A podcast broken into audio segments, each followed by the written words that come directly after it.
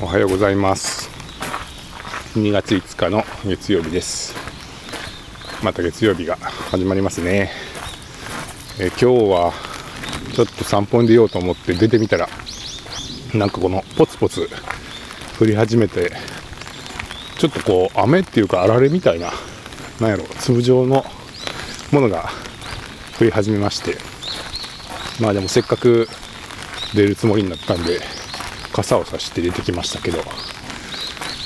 なんか寒くなるんですかねこれ、えー、そんな朝です。えー、っとまずですけど、えー、小田陣さんの声日記で、えあの寝込んでいた時期のものも全部取り直しましたっていうことで1週間分ぐらい振り返って全部取り直していて本当にやったんだっていうのでねすごいなって思いましたけど。あのだいぶお声も元気になったいう感じがしてほっとしました。小田さんよかったですね。そして3月2日の京都のイベントに来てくださるっていうことを話されていてそうなんですよ。わざわざね東京からありがとうございます。はい小田陣さんが駆けつけてくださるってことなんで楽しみになってきましたね。3月のイベントも。あの近々こう登壇者のご紹介とかもできると思うんでまた楽しみにしていてください。それから藤原宏さんの「ひろなん」ですけど3周年ということでおめでとうございました、えー、ちょっとねコメントも送らせてもらったら結構いっぱい紹介してもらってありがとうございます。3年はすごいですね。なんかうん。その時間だけはね追いつけないんで あのいっぱい撮ってますけどいやずっと続けられていてすごいなと思います。なんかあの画像も新しくなったり C さんが四国に引っ越されたりとか結構変化もありますけどまたこれからどうなっていくのか楽しみにしてます。さて、えー、僕ですけど、えー、昨日も結局ですねパフォーマンスのチューニングというか速度改善作業を黙々と続けてましてなんかずっと家で作業してたんで昨日はちょっとちょっとぐらい出かけたいなって言ってたんですけど結局選挙の投票に朝の8時ぐらいに行って それだけでした。なんか家帰ってちょっとパンを食べて昨日の作業をやったところで少し気になるところがあるんでちょっとそこだけまず見ようと思ってパソコンに向かい始めたら、結局最後までやり続けてどうかな夜中の10時ぐらいまでやってた気がしますね。いやー沼ですね。本当なんかパフォーマンスは沼だなと、えー、やればやっただけ前に進むしみたいなところで。もうなんか徹底的にやりやりたくなってしまうというか まそういうところがありますけど。昨日はそうですね。まあどっからやったかっていうとあのまあ、まずいろいろちょっと えっとキャッシュ周りとかのまあ、最適化みたいなのか始めたんですけど、まあ、結局ですね、まあ、結果的には、え、っと、えー、サーバーが増えましたっていう、はい。あのー、まあ、サーバーもね、あの、さくらさんから提供していただいてるんで、まあ、そんなにケチらなくてもいいのかもしれないんですけど、結局、まあ、正規の料金に戻った時に、まあ、負担が結構あるので、まあ、必要最低限というか、まあ、あんまりこう符号的な使い方をしてると後で自分の首を絞めることになるのでまあまあ、あのー、必要なものだけをまずはっていう形で、えー、やってたんですけど。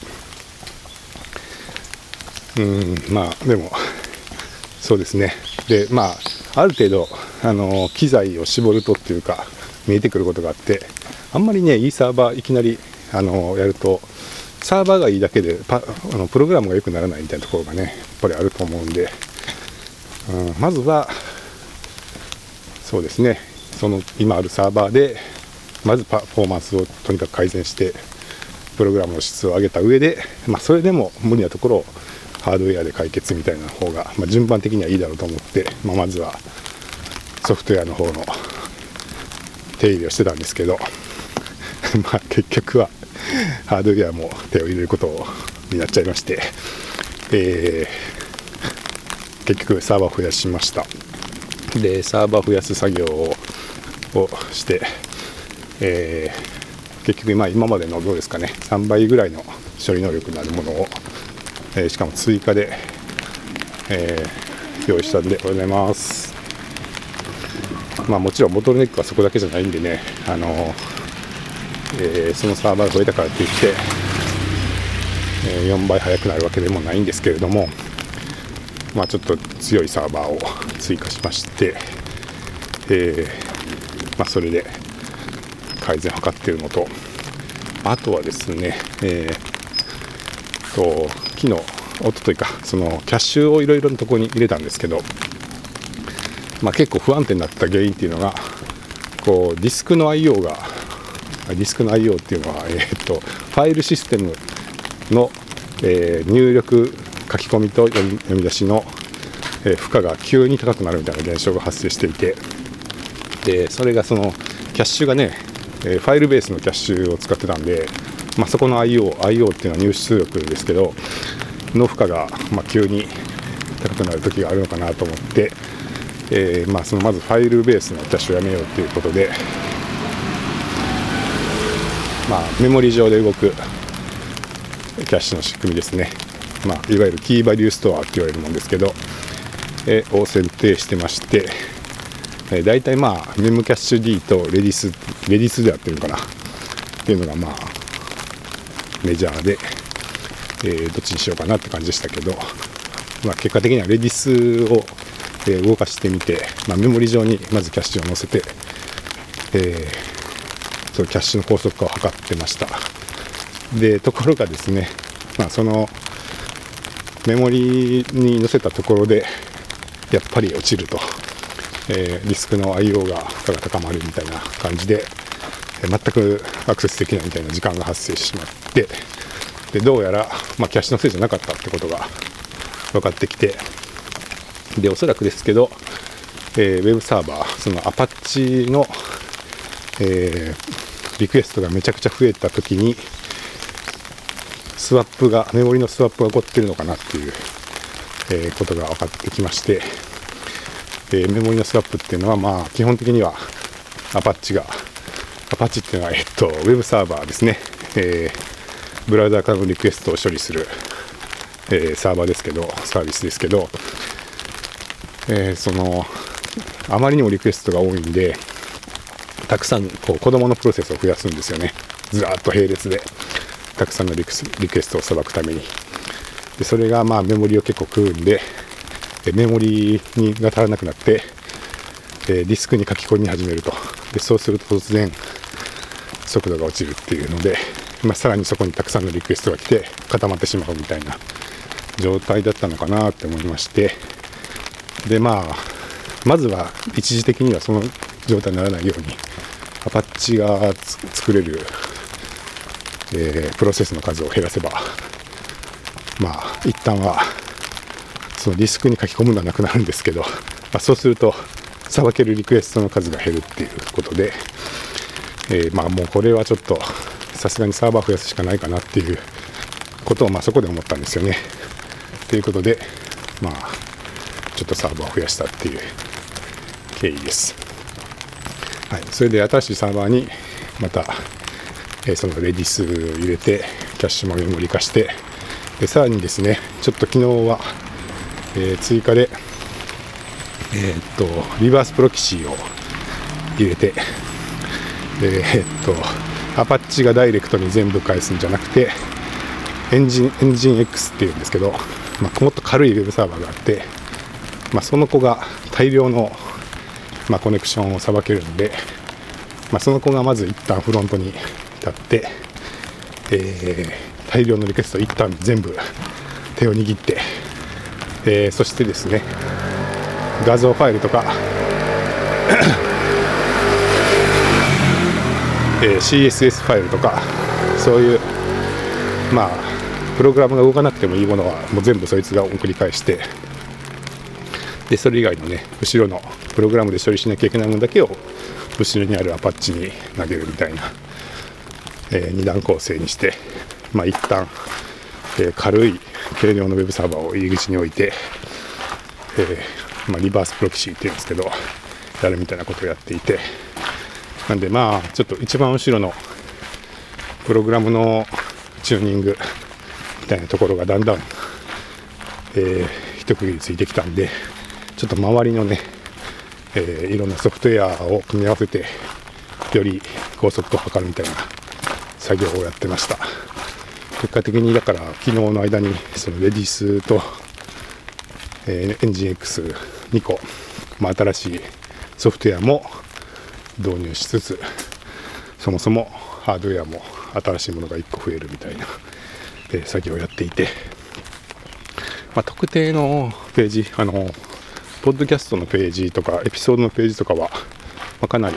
安定してきたのかなっていう気はしていますまだね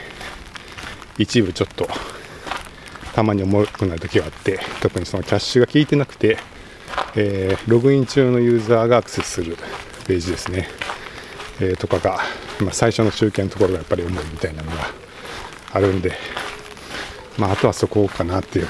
感じですけど、まあ、ちょっとずつは、えー、くなってると思います。思いたい。なってますよね。どうでしょう。はい。でですね、まあ、そもそも、そもそもですよ。なんでこんなにリクエストが多いんだっていう話ですよねどっから来てるんだって思いましていや結構なアクセス数になってきてるんですよねで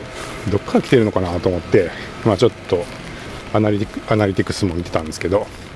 アナリティクスっていうのは、えー、ウェブサイトの、まあ、アクセス数とか誰が来たかとか誰がっていうのは分からないですけどそのまあ、統計とか、えー、どういうページが見られているかとかが見られる Google のツールですがアナリティクスを見ててまずですねあの、まあ、ちょこちょこ見てはいたいたんですけどあのサービスの開始の時から今日までのそのアクセス数とかユーザー数の推移みたいなのをちょっとグラフで出してみたんですけどやっぱりめっちゃ増えてるんですよね。いやそりゃ落ちるわみたいな。あのはい。去年の、まあ、4月にスタートして、まあ、ちょっとずつ増えてましたけど9月ぐらいからですかね。なんか角度が変わったっていうかあの増え方の角度が変わり始めて、まあ、そこから結構ずっと、えー、アクセス数とかユーザー数が、まあ、増えてるみたいな感じでまあ、ちょっとあのグラフにしてみると、まあ、空落ちるわみたいな感じの角度をしててああやっぱこういう感じなんだなっていうのはちょっと改めて昨日見ていて思ったことです。まあねなんかあのすげえ急急成長している会社の株価みたいな 感じのチャートになってるんでなんか あのね伸び盛りですよみたいなあのグラフには見えるんでどうですかね？なんかもうちょっとポンってお金出してくれる人とかがいたらあの、ありがたいですけどね。あのもしお金出すよみたいな人いたら教えてほしいです。はい。どうですか？伸び盛りですよ。こんなとこで言ってても仕方ないか。はい。っていう感じでまあ結構アクセスが増えているんですけど、まあ、もうちょっとね詳しくえー、どういうところから人が来てるのかなと思って見ていたら、えー、なんとですね、まあ、普通のオーガニックも増えてるんですけど、それよりも増えてるのが、なんと検索エンジンですね。えー、検索は昔はそんなに来てなかったんで、多分そんなに引っかかってなかったんだと思いますけど、まあ、ここに来て検索流入が結構増えていて、それで確かにあの Google で検索しててたまに普通に LISTEN の記事が出てくる時あるなってこの前あったんですよね僕も。まあ、そういうことがありまして。はい。ということで検索から結構人が、えー、来始めてるっていうのがあってもう流入元としてはその普通にリスナーさんが自分のブラウザで開くとかそういうオーガニックなものとかあとはその SNS からリンクを踏んできましたとか、まあ、そういうのよりももう検索流入が一番多いっていう状態になってるんで普通に情報を探していて LISTEN の記事がヒットして読んだり聞いたりするっていうのがまあ一番多いっていう状態になってきてます。まあ読んだり聞いたりって聞けることに気づいてるのかどうか知らないですけど どうなんでしょうね。検索エンジンでヒットした人が LISTEN の記事を読みに来て一体その音が鳴るというかこう喋ってることに気づく人って何割ぐらいなんでしょうね。なんかちゃんとね気づいてあこれ喋ってるんだみたいな。分かってくれるといいですけど。